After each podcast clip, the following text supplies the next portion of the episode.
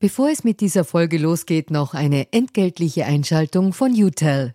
Wie ihr als treue Hörerinnen und Hörer unseres Podcasts wisst, steht ganz offen gesagt für Transparenz.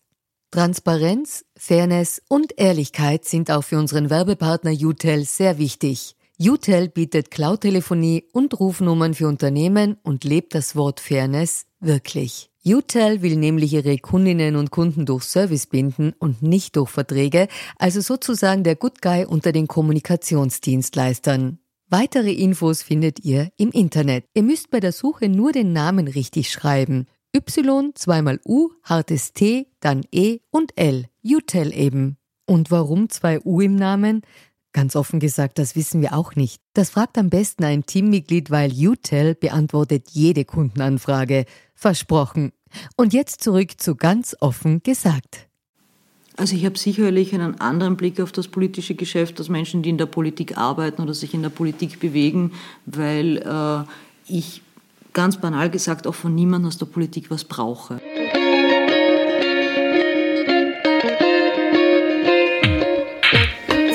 Herzlich willkommen zu einer neuen Folge von Ganz offen gesagt, dem Podcast für Politinteressierte. Mein Name ist Jonas Vogt und mir gegenüber sitzt Deborah Sengel. Die Künstlerin äh, dürfte den meisten Menschen bekannt sein von unseren Hörern und Hörerinnen. Und wir wollen heute ein wenig darüber reden, wie es denn ist mit der politischen Kunst. Hat man, wie kommt man auf sowas? Und hat man einen anderen Blick auf die Politik, wenn man inszeniert? Hallo Deborah, danke, dass du heute mein Gast bist. Ja, hallo, hi.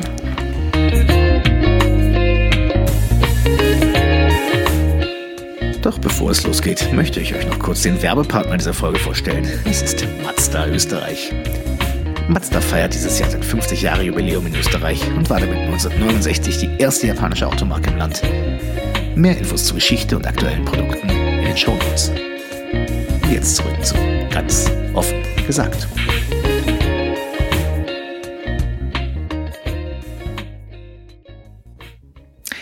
Wir starten normalerweise hier immer mit einem äh, Transparenzpassage, die ist in dem äh, in unserem Fall relativ kurz. Ich habe vor zehn Minuten dein Atelier betreten und äh, vorher haben wir uns nicht gekannt. Das macht es sehr einfach. Das können wir ganz einfach ins Interview einsteigen. Deborah, bist du froh oder beleidigt, dass ich dich eben eine politische Künstlerin genannt habe? Ich bin froh, ich sehe mich als politische Künstlerin. Wie wird man sowas?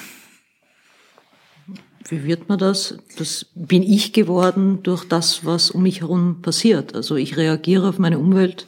Ich mache jetzt auch schon seit, naja, doch über 20 Jahren beruflich Kunst und auch mein ganzes Leben. Und ich habe immer auf die Gesellschaft reagiert, immer kritisch, kritisch auf das reagiert, was mich umgeben hat. Und nachdem sich sehr viel tut und sehr viel politische Unruhen tun, ist das meine Reaktion. So bin ich das geworden. Die Menschen schreiben über dich, dass deine Themen Tarnen, Täuschung sind, die Tiere, die äh, die Tiere, die für die für Menschen stehen und, und das Verhalten ähm, nachahmen. Glaubst du, dass es einen, dass es einen Unterschied zwischen gibt zwischen Gesellschaft und Politik? Oder kann man das nicht trennen? Ich glaube, das ist ein Wechselspiel, ganz ehrlich. Ich glaube, dass die Gesellschaft auf die Politik reagiert und die Politik auf die Gesellschaft manchmal eben auch nicht reagiert, aber auch das Nicht-Reagieren ist eine Art von Reaktion. Also ich glaube, das eine geht nicht ohne das andere. Ist deine Kunst in den Jahren politischer geworden? Meine Kunst ist eindeutig politischer geworden. Ich hole ein bisschen aus. Ich habe, meine Eltern sind beide auch Künstler und nach der Matura hatte ich Biologie auch angefangen, parallel zur Kunst, weil ich mir kurz überlegt habe, vielleicht einen anderen Weg einzuschlagen, weil es für mich zu offensichtlich war, das zu machen, was meine Eltern eben auch noch immer tun. Und ich habe dann mich aber für die Kunst entschieden. Offensichtlich habe nur drei Semester Biologie gemacht und habe eben äh, quasi die, das biologische Interesse und vor allem das Tarnen und Täuschen, was du erwähnt hast, äh, sehr früh schon eingebaut und mich am Anfang eher damit beschäftigt, dass wir Rollen spielen, also wir Menschen. Ich habe immer Tiere als Metaphern verwendet, um Menschliches darzustellen oder eben Unmenschliches darzustellen und eben meine These, die ja nicht nur meine, ist, dass wir permanent in Rollen schlüpfen. Und so hat das eigentlich sehr viel abstrakter oder allgemeiner angefangen und wurde dann erst im Laufe der letzten Jahre immer konkreter, erkennbar politisch. Kannst du sagen, warum es erkennbar politischer wurde? Naja, das hat sicher auch mit meinem privaten Umfeld zu tun, mit welchen Menschen ich mich umgebe oder umgeben habe, was für Einflüsse die auf mich haben, was, und eben auch das, was, was passiert. Mein, mein Interesse ist, muss ich zugeben, auch in den letzten Jahren erst mehr gewachsen, mich auch für das politische Geschehen zu interessieren. Wir werden gleich ein bisschen auch über dein aktuelles Projekt noch, ja. noch reden, ähm, weil mich das natürlich auch interessieren würde. Ähm, gab es Ereignisse, die dich politisiert haben, die dich auch emotionalisiert haben? Ja, das passiert laufend, würde ich sagen. Also das, da kann ich jetzt kein spezielles herausnehmen, aber wenn wir allein auf die letzten, aufs letzte Jahr zurückblicken, was passiert ist, allein nur hierzulande, irgendwie ist aus, ausreichend äh, Material da, was, was, was, was mich aufregt oder, oder erregt oder wie auch immer dazu bringt, das künstlerisch in welcher Form auch immer zu verarbeiten. Wir werden jetzt relativ bald schon in die Diskussion darüber kommen, was Kunst erreichen kann. Also mhm. kannst du sagen, was ist das Ziel von deiner Kunst und deiner politischen Kunst speziell? Also da antworte ich zuerst einmal allgemein, weil ich finde, Kunst muss mal gar nichts und ich finde zum Beispiel auch abstrakte Kunst total wertvoll und, und, und richtig. Äh, es ist halt nicht mein Zugang. Also mein Zugang ist es eben auf die Gesellschaft zu reagieren. Das ist mein Ventil, damit umzugehen, was, was, was ich erlebe, was ich sehe, was mich aufregt. Und da finde ich, ist die Kunst eine wunderbare Möglichkeit, äh, Dinge zu sagen, die vielleicht andere Menschen nicht sagen dürfen oder können.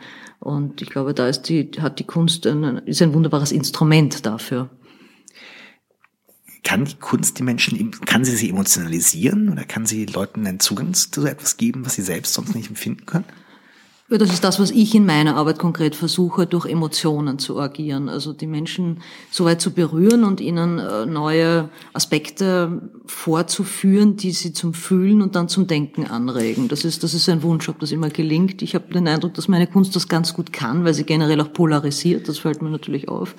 Sie wirst ja auch wissen mit meinen Themen und so, hm. dass sie, dass sie eben durchaus auch aneckt und, und etwas macht mit den Leuten. Und ich glaube, nur durch Gefühle kann man auch äh, kann man vielleicht auch das Denken steuern. Spielen wir das doch mal gerade ganz kurz an einem konkreten Beispiel ja. vor. Ich habe es gerade schon erwähnt. Aktuell läuft im Museumsquartier äh, die, die, die ähm, Aktion von der Escape. Ja. Ähm, äh, was ist das und wie bist du drauf gekommen? Escape ist ein, ist ein Escape-Raum zum Thema Flucht. Gekommen bin ich darauf 2015 im Zuge der sogenannten Flüchtlingskrise. Äh, ja, wir, wir wissen alle, wovon ich spreche, logischerweise.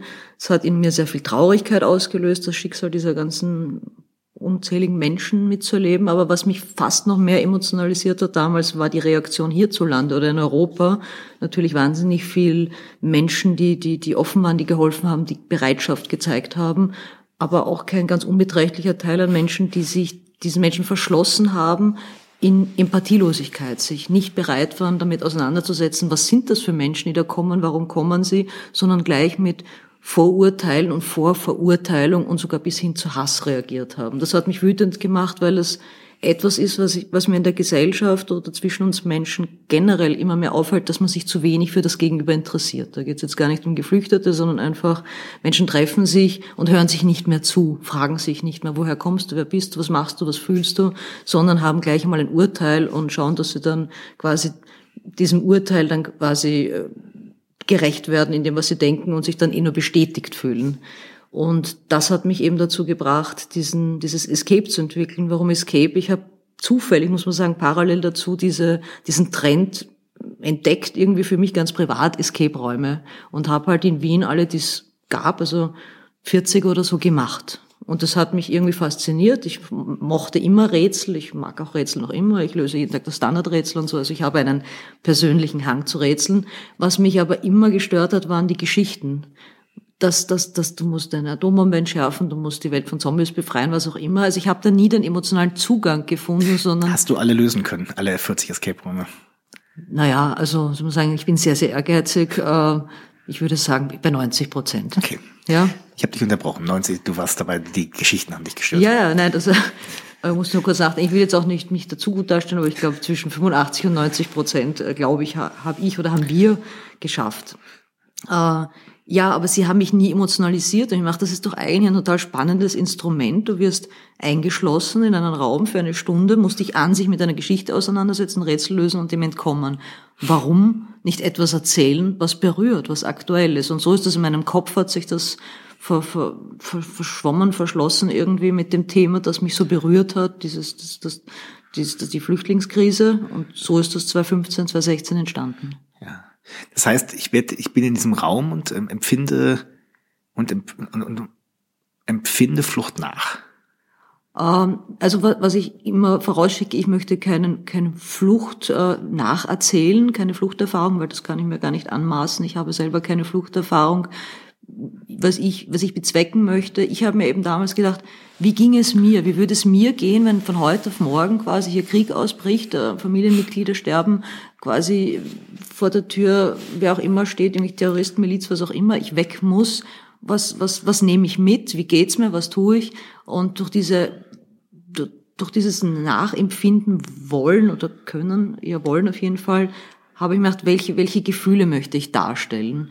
Und dann habe ich mich in eine Organisation gewandt, an Fremde werden Freunde, die auch 2015 sich formiert haben im Zuge eben der Flüchtlingskrise und habe auch mit denen ganz eng zusammengearbeitet, nämlich auch mit Geflüchteten und das auch hinterfragt, stimmt das? Sind die Gefühle, die, die bei mir aufkommen, ohne es real zu erlebt haben, quasi mehr oder weniger ident oder kohärent zu, zu denen, die es wirklich erlebt haben. Und das versuche ich eben darzustellen. Also Angst quasi, aber Angst auch auf Dunkelheit, Enge, äh, Gewalt. Äh, es, es, es kommt ein Container vor, es kommt das Thema Warten zum Beispiel. Mir war ein, ein Gefühl, dass das mir relativ rasch irgendwie nahe kam. Ich dachte, okay, du hast die Flucht und dann kommst du an und denkst du, du hast es geschafft und dann fängt eigentlich der echte Weg erst an, weil dann wartest du, dann sitzt du zum Teil Jahre hier und wartest und das ist zum Beispiel einer der, der Räume quasi, die, die mir zum Beispiel in meinem Projekt ganz wichtig sind. Ist das so ein Weg, wo man diese Gefahr auch ähm, umgehen kann, dass man, ähm, du hast es gerade eben schon angesprochen, du hast keine Fluchterfahrung, äh, du bist genauso wie ich in einer relativ privilegierten Position, Wir, äh, dass, man, dass man diese Situationen auch, äh, dass man diese, diese Themen auch in irgendeiner Weise ausnutzt?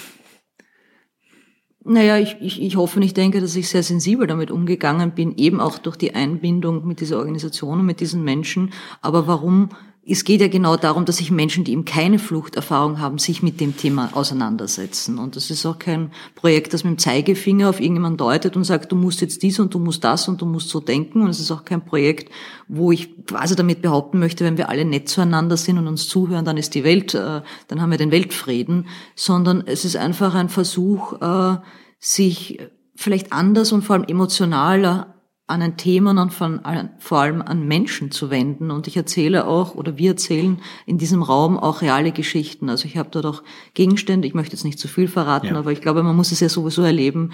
Man, man findet dort Gegenstände, Fotos und, und ganz kurze Texte von Geflüchteten, die, die ganz persönliche Eindrücke geben von, von ihren Erfahrungen, weil wir kriegen ja durch die Medien immer die gleichen Bilder mit. Das ist ja, und die einen denken so und die anderen denken so und das, das bildet Lager. Die einen haben, haben Mitleid und die anderen haben irgendwie Hass und das ist aber irgendwie nie Mitgefühl. Und ich glaube, das, das, das schaffe ich und insofern habe ich den Eindruck, nicht Gefahr zu laufen, da das irgendwie auszuschlachten oder auszunützen, weil ich eben über einen sehr persönlichen, emotionalen Weg komme, der aber auch nicht richtet, über wen auch immer. Hm. Wie plakativ darf politische Kunst sein? Es gibt ja sehr plakative und eher sehr subtile. Naja, ich, das ist ja generell in meiner Kunst. Ich habe jahrelang äh, ein bisschen damit gehadert, weil mir immer wieder das Plakative nachgesagt wurde oder auch noch immer wird.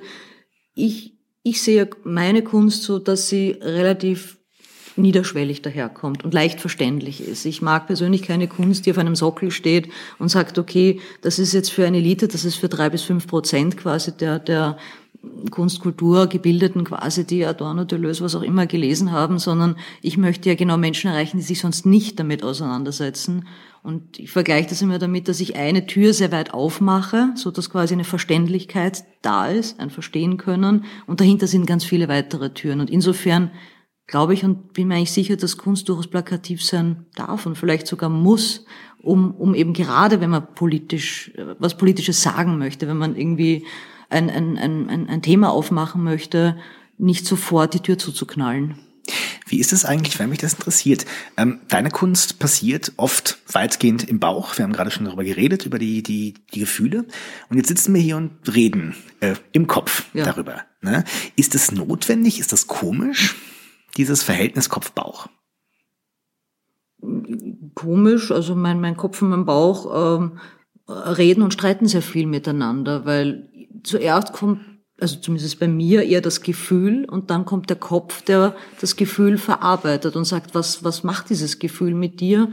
Was, was, was löst es aus? Ist es richtig? Es hinterfragt. Ich bin sowieso ein sehr sich selbst auch hinterfragender Mensch und so entstehen dann eben auch die Projekte, aber natürlich auch im Zwiegespräch mit Menschen, die mit, ja, mit, die, die mich interessieren oder vielleicht auch Menschen, die mich gar nicht interessieren, die ganz andere Meinungen haben.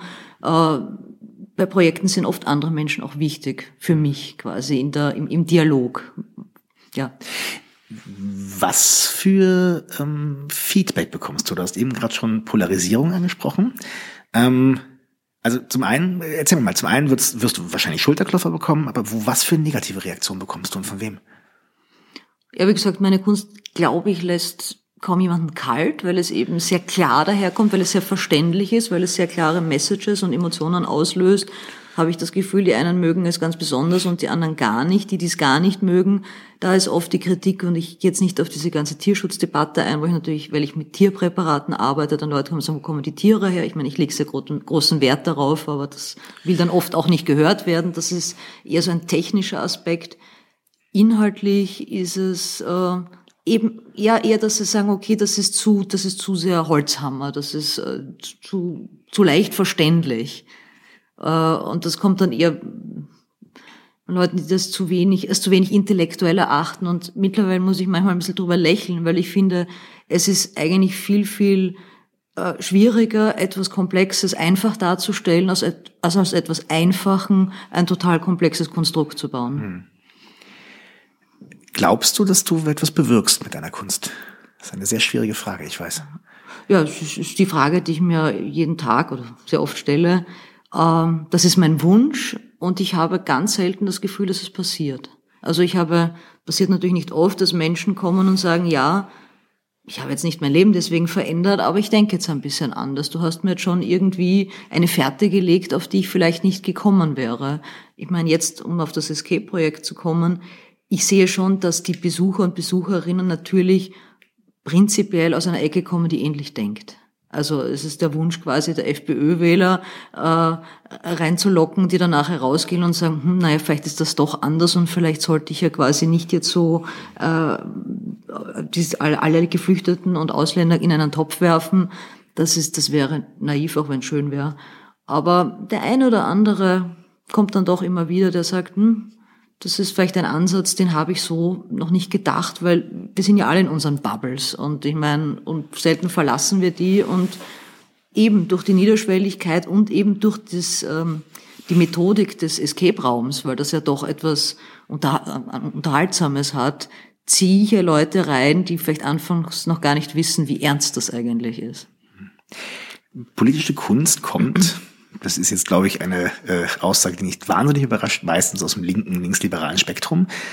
Oh ja, es gibt ein paar wenige Ausnahmen. Ein paar wenige Ausnahmen, aber grundsätzlich ist sie sehr überwiegend. Warum? Hast du eine Erklärung dafür?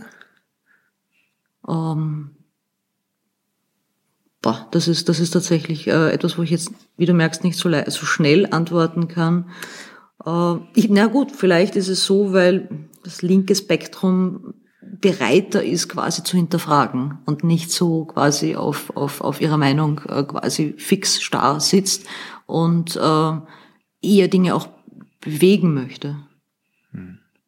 Menschen aus dem anderen Spektrum würden vermutlich eine Antwort, andere Antwort darauf finden. Ne? Ja, die wollen auch bewegen, die wollen auch quasi, äh, sozusagen, agitieren in, in, in, in ihrer Richtung. Aber da geht es, ja, ist echt, echt nicht so einfach. Ich meine, da habe ich, nachdem ich das dem so einen, so einen wieder, wieder dem so widerstrebe, irgendwie habe ich das Gefühl, dass es da mehr um Agitation geht. Und mir geht es zum Beispiel nicht um Agitation, sondern um ein offeneres Denken. Künstler, Künstlerinnen inszenieren im engeren oder im weiteren Sinne. Ähm, glaubst du, dass du einen anderen Blick auf das politische Geschäft hast als andere Menschen? Also ich habe sicherlich einen anderen Blick auf das politische Geschäft als Menschen, die in der Politik arbeiten oder sich in der Politik bewegen, weil äh, ich ganz banal gesagt auch von niemandem aus der Politik was brauche. Also ich muss da niemandem gefallen, ich habe keine, keine Funktion in welcher Partei auch immer. Ich kann sagen, was ich will. Äh, vielleicht interessanter Nebenaspekt. Ich habe ganz, ganz früh schon entschieden, dass ich nicht von Förderungen leben möchte. Also ich habe ganz jung schon ein, zwei Förderungen auch angesucht, unterhalten. Aber mir ist das wichtig, frei zu sein. Das ist sowieso so ein Grundelement in meinem Leben. Ich möchte von niemandem etwas haben, nicht abhängig sein.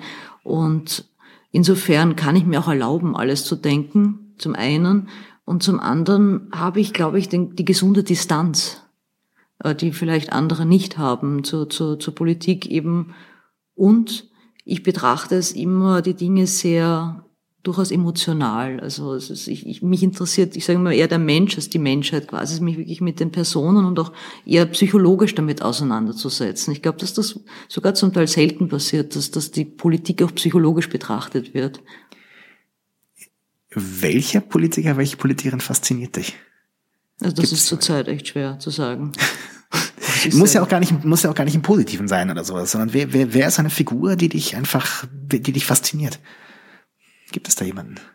Naja, faszinierend ist zu beobachten, wie zum Beispiel ein Herr Kurz funktioniert, wie der es irgendwie schafft, durch eigentlich nichts tun und nichts sagen, irgendwie eine, eine derartig große Masse zu bewegen und diese Masse immer mehr zu vergrößern. Das finde ich faszinierend, da finde ich aber eher faszinierender, warum so viele Menschen quasi dem, dem nachrennen. Wo kommt das her, dass, dass, dass eine so große Menge jemand vertraut, der eigentlich gar nicht wirklich irgendetwas anbietet?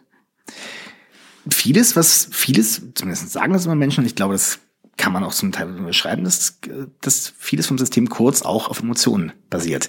Ähm, wo ist der Unterschied zum Beispiel zu den Emotionen, die du tust und mit denen du arbeitest? Naja, wenn man jetzt System Kurz oder auch System FPÖ wird sehr viel mit Angst agiert. Also das ist etwas, was man ja, glaube ich, in der Politik äh, generell, also ich würde sagen weltweit irgendwie, ich den Politikern unterstelle, dass sie ihre Wähler über über die Angst rekrutieren, über die Angst quasi ihre, ihre eigene Existenz zu verlieren und eben dadurch die Angst schüren vor anderen. Das ist ein, etwas, was, was ich nicht mache. Ich arbeite nicht mit dem Thema Angst. Glaubst du, dass du Dinge siehst, die andere nicht sehen als Künstler und Künstlerin, wenn du auf die Politik blickst? Das, das war jetzt nicht zu beurteilen. Man unterstellt den Künstlern immer im positiven Sinne, aber das mag schon stimmen, dass wir schon hypersensibel oder sagen wir sensibler sind und seismografischer Dinge spüren, weil wir einfach dünnhäutiger sind oder, oder stärkere Antennen haben. Ich kenne nur mich. Ich weiß ja. nicht, wie ich mich fühlen würde in dem Körper eines Politikers oder eines Buchhalters oder was auch immer. Äh, ich glaube schon, dass, dass die Sensibilität äh, größer ist, ja, und ja, der Abstand dadurch. Wenn du jetzt jemanden siehst, der dort sich, äh, reden wir nochmal, vielleicht wirst du ja, wir hatten die Woche, wenn du jemanden siehst wie Randy Wagner oder sowas, die äh, kämpft, die äh, struggelt, die in einem System dort ist, ähm, in einem System aus auch, auch, auch mächtigen Männern und sich dort versucht zu behaupten und Fehler macht und alles. Wie siehst du da? Was für ein Gefühl löst das bei dir aus? Naja, ich, also ich bewundere ihre Kraft irgendwie, dass sie, dass sie noch immer da ist und irgendwie da nicht, nicht, nicht, nicht aufgibt. Und ich möchte ehrlich gesagt auch in keiner Haut jeglichen Politiker stecken, obwohl jeder Politiker freiwillig Politiker ist und niemand quasi äh, quasi zum Kanzler oder zum Minister gezwungen wird. Insofern ist dann mein Mitleid, wenn wenn es in die falsche Richtung läuft, dann auch nicht wirklich extrem groß. Aber ich bin für mich zum Beispiel froh, dass ich in keinerlei System stecke. Also ich bin ein, ein Personenbetrieb. Ich entscheide, was ich will, wann ich will und wie ich will. Und ich kann mir vorstellen, dass es durchaus auch das Thema Frau, wenn du die Randy Wagner erwähnst, das, das, das ist noch nicht ganz durch irgendwie. Also da, da das, da sind wir noch tatsächlich nicht so weit, auch wenn wir davon immer reden, dass, dass man da auf Augenhöhe ist. Ja, keinesfalls. Das ist, glaube ich, dass das René Wagner als Frau anders behandelt wird als die Männer. Das ist, glaube ich, das ist evident. Mhm. Ne?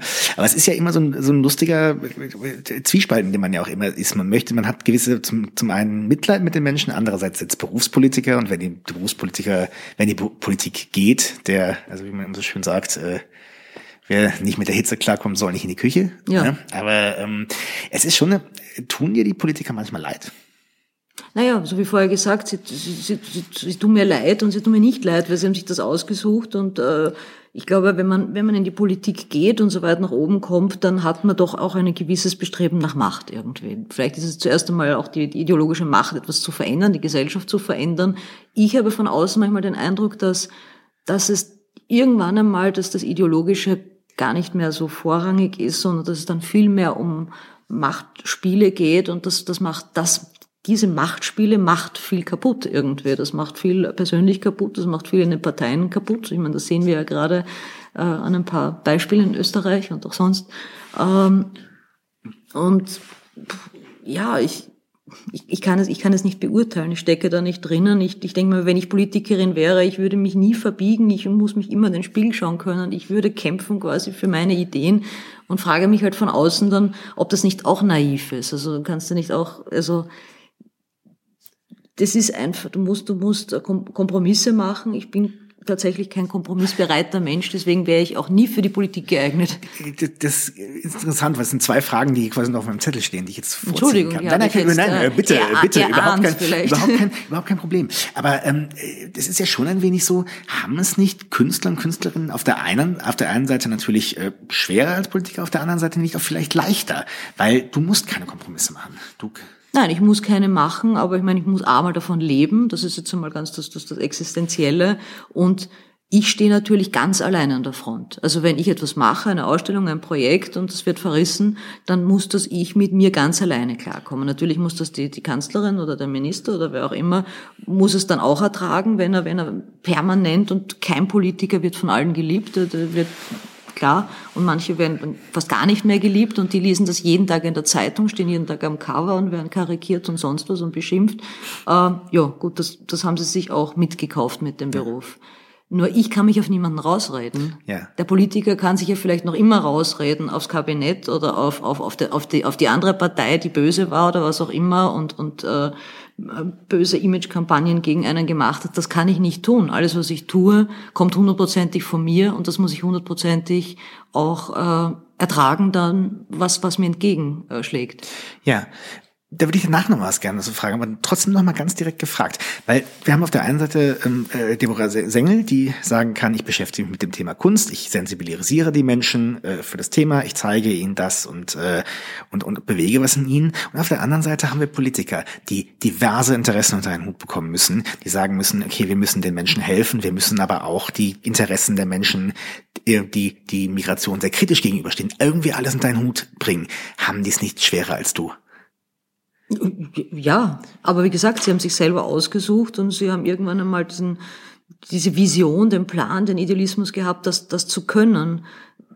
Wie, wie sehr das manche früher oder später einschätzen können, dass das dann nicht geht quasi und dass quasi äh, Idealismus quasi und, und Realität dann nicht zusammenpasst, irgendwie, das, äh, das ist wahrscheinlich persönlich unterschiedlich. Mhm.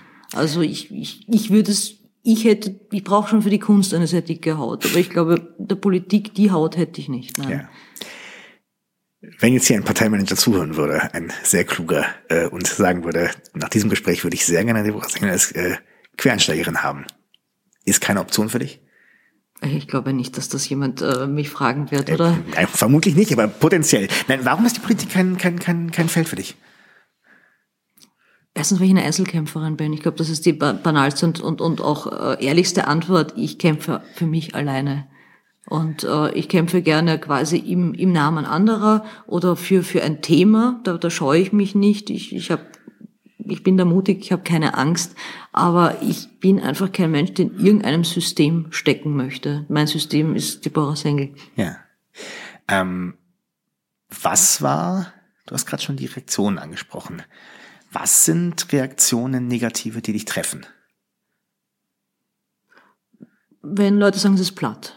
Also wenn Leute irgendwie mir unterstellen, dass ich mich mit einem Thema nicht auseinandergesetzt habe, wenn, wenn ich mir denke, ich habe manchen Projekt, manche Projekte an denen arbeite ich vielleicht nur ein paar Monate, aber es gibt auch zwei, drei, also die letzten Tage der Menschheit war eines und Escape ist das andere, wo zwei, drei Jahre Arbeit drinstecken und dann kommt ein Journalist, schaut sich das an, mag es nicht, warum auch immer, mag er keine Ratten oder äh, weiß ich nicht, hat er selber seine, welche Einstellung auch immer zum Thema Flucht, Geflüchtete und setzt sich hin und schreibt in einer halben Stunde, dass ich mich nicht auskenne und dass es platt ist, ohne mit mir geredet zu haben. Das das kränkt mich, weil, weil ich natürlich auch keine Chance habe, das dann irgendwie äh, klarzustellen. Wie sind deine, wie du das gerade angesprochen hast, wie sind deine ähm, Erfahrungen mit Journalismus? Wie ist es, wenn jemand über, über Dinge schreibt, die dich ja auch selbst emotionalisieren?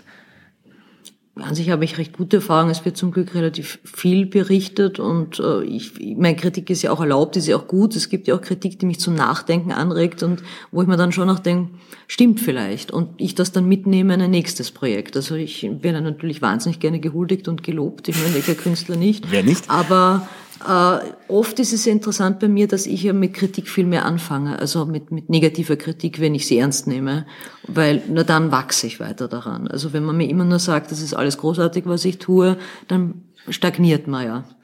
Und ich, ich finde persönliche Gespräche, Interviews finde ich spannender, äh, Journalisten kennenzulernen, wie wir beide zum Beispiel jetzt ja. gerade sprechen, weil wir natürlich auch zum Beispiel ein ganz anderes Gespräch führen, als ich es gewohnt bin. Wir reden natürlich über meine Kunst, aber wir reden doch dann mehr über Politik und daraus lerne ich etwas, daraus nehme ich etwas mit und, und das, das, das, das halt nach. Also das finde ich, das, ja, das, das regt mich an. Das, das, das hoffe ich, das hoffe ich natürlich.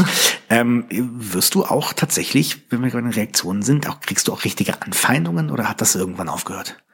Nee, ich habe eine Geschichte gehabt, da wurde ich richtig angefeindet. Äh, das war eine Arbeit Via Dolorosa. Das, ja. Äh, das ein, ein Huhn am Kreuz. Ich weiß nicht, ob du die Arbeit kennst. Also da ging es mir darum, eigentlich klar erkennbar für jeden Menschen, der offene Augen hat und, und ein bisschen Bereitschaft zum Denken hat, die Massentierhaltung darzustellen. Ein Huhn am Kreuz, ich beschreibe die Arbeit kurz, weil sie nicht sichtbar ist, sie ist quasi. Nicht, sie, sie hängt, man muss in dem Fall sagen, sie hängt hier gerade aktuell ja, hinter uns. Aber, aber ich, wir können das Bild jetzt quasi ja. nicht akustisch transportieren. Bitte, ein, bitte schreibe Sie. Ein präpariertes Huhn ist an einen Kreuz genagelt, so wie Jesus Christus, nur statt Inre steht KFC, Kentucky Fried Chicken, also eigentlich klare Message. Ich bin selber keiner Religion zugehörig, ich bin ausgetreten aus der Kirche, habe aber kein Problem, soll jeder glauben, was er will. Ich glaube nicht an Gott. Äh, es ging mir nicht darum, äh, Jesus irgendwie ähm, schlecht zu machen oder da irgendwie, es ist eigentlich interessanter als überhaupt keine äh, religionskritische Arbeiten. Ich habe nämlich welche gemacht tatsächlich, wo ich mich mit der Scheinheiligkeit der katholischen Kirche auseinandergesetzt habe, bezüglich auch auf die ganzen Missbrauchsgeschichten. Diese Arbeit hat tatsächlich nur mit Massentierhaltung zu tun. Damals, 2013 glaube ich war das, ist das irgendwie in den Kanal der Pius-Brüder geraten und die werden Zuhörer werden, werden diesen Verein kennen. Und die haben mich ein, zwei Jahre, also Jahr zum Glück nicht, Monate verfolgt und nämlich auch wirklich mit Mord bedroht, mich, mich angezeigt, äh, vor die Ausstellung eine Fuhre Mist äh, ge, ge, hingestellt, haben Sühnemessen gegen oder für mich, weiß ich nicht, abgehalten. Also da wurde ich wirklich einen Monat, kann man sagen, bedroht. Das war am Anfang irgendwie noch äh, unterhaltsam, muss ich sagen. Da habe hm, interessant, irgendwie kann ich, wusste ich noch gar nicht wirklich, wer die Pierce-Brüder sind. Jetzt kenne ich sie. Also zum Glück nicht persönlich, aber ideologisch. Ah, das wurde dann aber schon relativ schier. Also wenn, wenn, wenn dir dann jemand schreibt, ich weiß, wo du wohnst, und in drei Wochen bist, drei Tagen oder Wochen bist du tot, äh, wissen, dass das auch nicht passieren wird, ist es nicht angenehm. Ja. Was hast du gemacht? Warst du bei der Polizei oder? Ich war dann bei der Polizei und habe eine Anzeige gegen Unbekannte gestartet, habe dann Freunde gebeten, mich in diesen Tagen äh, zu begleiten oder halt für mich da zu sein. Tatsächlich hatte ich dann doch ein bisschen Angst und wurde kurz latent paranoid, ob die Menschen auf der Straße, die ich nicht kenne, ob das einer von denen ist. Und wie gesagt, das ging so einen Monat, das, das ging über, über meinen Facebook-Account, über, über SMS, über Mail, über Brief, über Telefon, also eigentlich alle Kanäle haben mich erreicht, haben mich diese Bedrohungen erreicht. Und dann haben sie scheinbar irgendjemanden anderen gefunden, den sie schikanieren konnten und nach einem Monat war dann Ruhe. Das wäre meine Frage gewesen. Das heißt, es ist einfach irgendwann ausgefädelt. Irgendwann ist ja, es ausgefädelt. Ich meine, die sind relativ gut vernetzt quasi. Das ging eben von Österreich aus und ging bis nach Polen. Da sind sie scheinbar am stärksten irgendwie. Holland, Polen, Frankreich. Es kam in verschiedenen Sprachen und verschiedenen schlechten Übersetzungen bei mir an. Und irgendwann waren sie dann durch. Und ja, es kommt ganz gelegentlich, kommt noch ein bisschen was, aber die High Season war, war nach einem Monat vorbei. Was ich ja doch ganz interessant finde, weil ich meine, bei den Pius-Brüdern ist es so, ist, die Kritik kommt von Leuten, die dir ideologisch nicht nahestehen. Die, ne? ja, genau, also, verachte könnte man ja, genau. sagen, ja. Ähm, beim Tierschutzthema ist es ja vielleicht ein bisschen interessanter, weil da kommt das ja von oft dann von Leuten, die in anderen Bereichen die ideologisch wahrscheinlich nahestehen oder nahestehen. Näher stehen. Näher also stehen. Ne? Tierschützer, ne? radikale Tierschützer, ich finde sowieso alles Radikale sehr bedenklich, aber diese extremen Tierschutzorganisationen, damit tue ich mir schwer. Also ich, ich, ich liebe Tiere, also im Allgemeinen lieber mehr sogar als Menschen und ich nehme sehr, sehr, ich lege sehr, sehr großen Wert, wo mein Tiermaterial, sage ich immer, herkommt. Aber da merke ich schon manchmal auch eine totale Ver Verhuschtheit oder eine Verranntheit von denen. Also mit denen kann ich dann auch nicht diskutieren und wenn ich denen hundertmal sage, wo die Tiere herkommen und was ich sagen möchte und so, sehe ich, dass wir auf keinen Konsens kommen. Gibt es eine Arbeit, auf die du besonders stolz bist? Wo du das Gefühl hast, okay, das ist einfach, es gibt klassische Sängel, aber wo du einfach sagst, okay, da ist die Art und Weise, wie ich Kunst machen möchte äh, und politische Kunst machen möchte, am besten drin aufgegangen. Interessant ist bei mir, dass ich, wenn ich in einer, ich mache immer nur ein Projekt nach dem anderen. Ich bin kein Mensch, der Parallelprojekte betreut. Manchmal ist es notwendig oder nicht anders möglich, aber wenn geht, mache ich eins nach dem anderen. Und wenn ich drin bin, ist es für mich das Wichtigste überhaupt. Und sobald es vorbei ist, ist es für mich abgeschlossen und ich will fast sagen uninteressant. Natürlich gibt es rückblickend Arbeiten und ich muss sagen, ich glaube, die letzten Tage der Menschheit sind tatsächlich die, das bekannteste von hm. mir und was mir in der Arbeit gefällt, die war jetzt an sechs Stationen, also vor kurzem auf der Buch Wien und dazwischen äh, vom Esselmuseum bis, bis nach Tirana und beim Forum Alpbach und so, wie, wie gut diese Arbeit funktioniert. Ich meine, Karl Kraus kennt jeder, aber keiner hat ihn gelesen, behaupte ich immer. Also manche kennen ihn tatsächlich nicht, aber viele, die behaupten ihn zu kennen, haben ihn doch nicht gelesen. Aber wie, wie, wie sehr Menschen das verstehen, was ich da erzähle, auch wenn sie keine Ahnung haben, was der literarische Hintergrund ist. Und eben genau bei diesem Projekt die Niederschwelligkeit funktioniert und Menschen, die überhaupt nichts mit Kunst und Kultur zu haben, und das hatten wir jetzt zum Beispiel bei der Buchmesse Wien, das sind wohl Menschen, die gern lesen, aber mit Kunst nichts zu tun haben, dann dort stehen und sich, ich habe das ja beobachtet zum Teil, ich will nicht sagen stundenlang, aber extrem lang damit beschäftigt haben. Das musst du mal schaffen in einer Zeit wie heute, die so schnelllebig ist, wo so viele Bilder sind, dass die Leute sich noch mit irgendetwas mehr als ein paar Sekunden auseinandersetzen wollen und können. Gibt es Arbeiten, wo du im Nachhinein unzufrieden bist?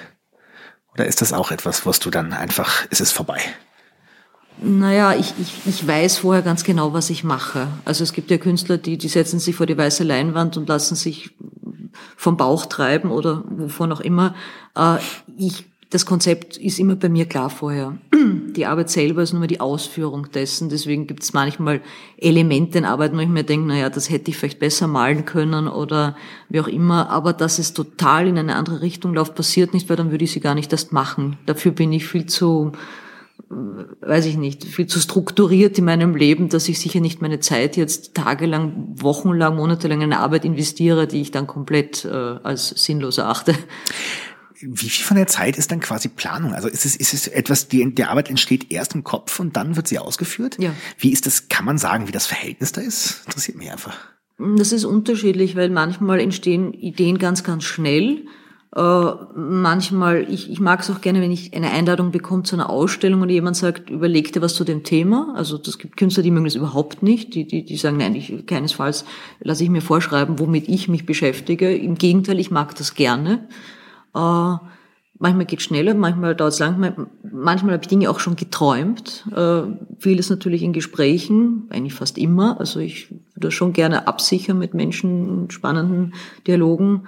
Äh, wenn ich allerdings arbeite, und ich arbeite relativ beamtisch, also von 9 bis 19 Uhr, irgendwie montags bis freitags ungefähr, dann ist es manuelle Arbeit. Daneben schaffe ich es dann nicht wirklich, äh, Konzepte zu entwickeln. Das heißt, du hast gerade gesagt, du arbeitest relativ beamtisch. Du hast schon also eigentlich mehr als Beamte, könnte man sagen, glaube ich. ja, möglich, aber es ist dieses, das heißt, du hast quasi tatsächlich so einen, so einen, so einen ganz klassischen Arbeitsethos, du hast auch einen ganz klassischen Arbeitsalltag, oder? Ja, ja, nein, ich bin, ich bin da extrem strukturiert. Also ich meine, ich kann natürlich, wenn ich entscheide, am Mittwoch nicht zu arbeiten, gehe ich nicht arbeiten, habe dann halt ein schlechtes Gewissen, aber das ist mein Problem. Aber es gibt keinen Chef, obwohl ich glaube, so einen strengen Chef wie mich hat niemand. Also schlimm genug für mich. Aber ich bin ja eigentlich sehr, sehr klar strukturiert in der Arbeit. Anders geht's auch nicht. Ich kenne keinen Künstler, egal aus welchem Bereich, der der keine Disziplin hat und, und, und also und erfolgreich ist. Ja, das, funktioniert, ist, das, das funktioniert sonst der, nicht. Der Nachsatz ist wahrscheinlich das äh, Relevante. Ja, also, ja. Ohne also es kennen genug, die nicht strukturiert sind, aber die sind auch nicht erfolgreich. ja, Könnte man es auch so drehen, ja. Geht bei den, geht bei den äh, Freelance-Journalisten auch nicht anders. Ja. Ne? Das ist, ähm, äh, du hast eben dein Biologiestudium erwähnt. Das ist, interessiert mich sehr. Äh, warum hast du es gemacht und wie ist es, äh, wie ist es gelaufen und warum hast du es vor allem dann wieder abgebrochen?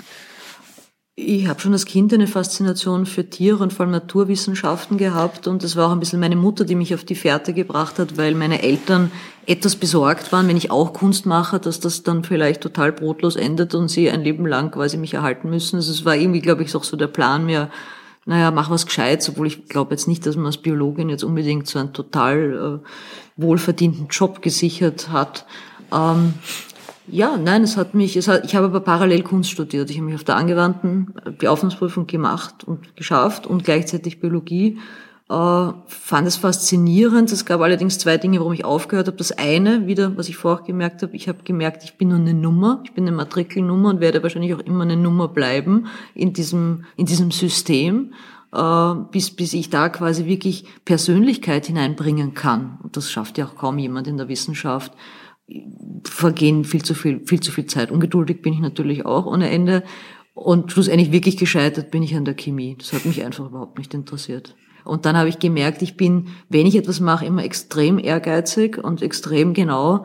Und ich, ich habe dann schon fast, äh, soll man sagen, Bücher mitgeschrieben zum, zum Lernen quasi und dann die Kunst- und dort Projekte und dann noch versucht Russisch zu lernen und dann habe ich gemerkt, okay, es geht sich irgendwie alles miteinander nicht aus, jetzt muss ich eine Entscheidung treffen und die Entscheidung war dann eindeutig für die Freiheit, für meine persönliche Freiheit.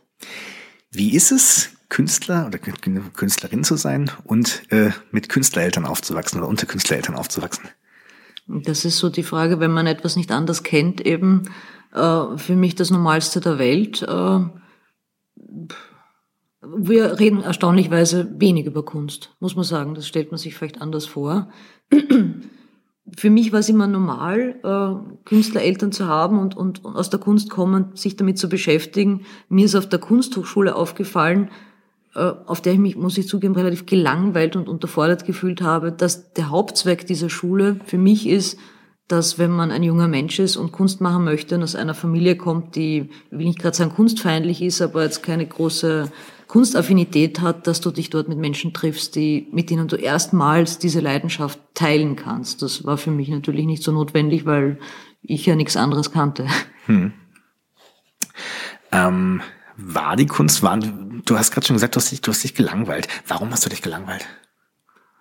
Weil ich, äh, weil ich nicht nichts Neues dazugelernt habe, also so vom, vom Kunsthistorischen oder ich, ich fand das Angebot bescheiden, muss ich sagen.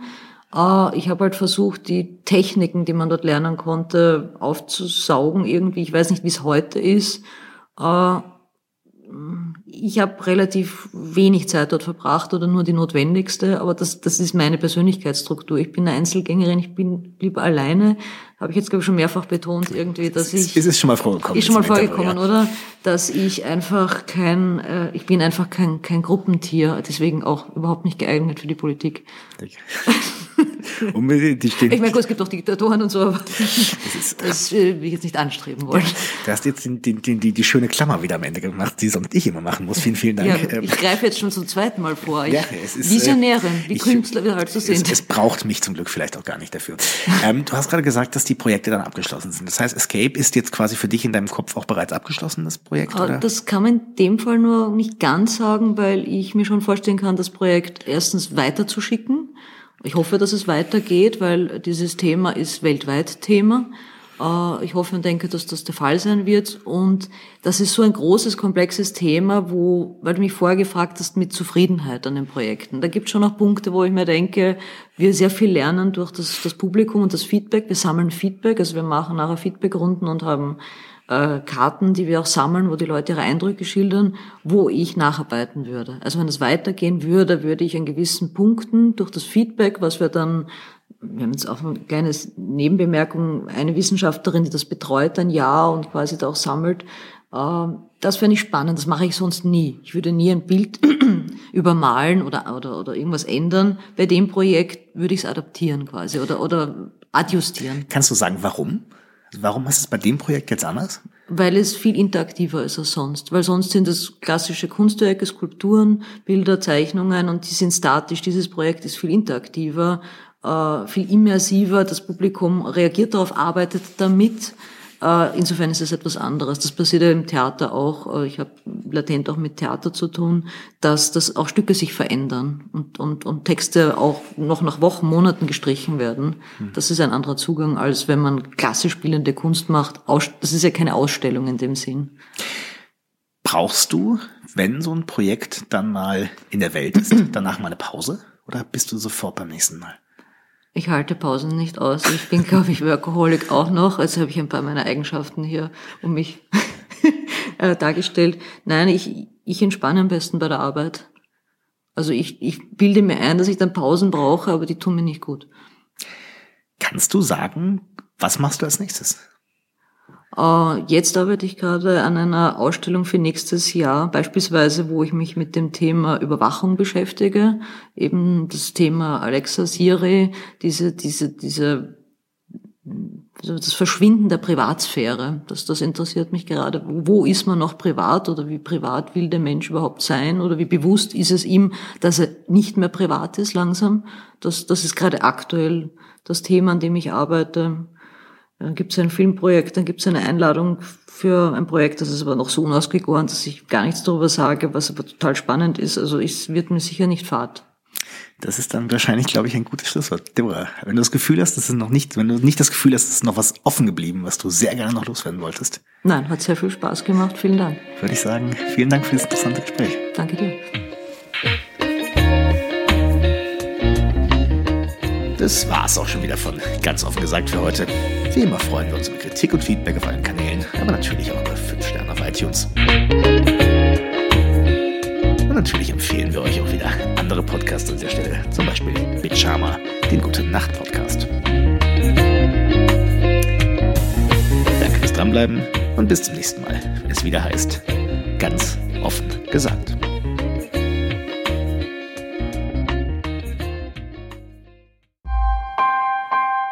Missing Link